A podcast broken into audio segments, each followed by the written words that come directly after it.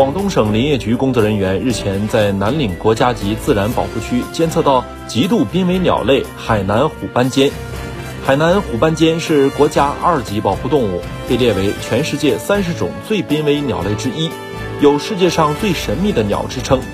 海南虎斑尖的数量非常稀少，分布区域也十分狭窄。全世界的虎斑尖野外成年个体的种群数量低于一千只。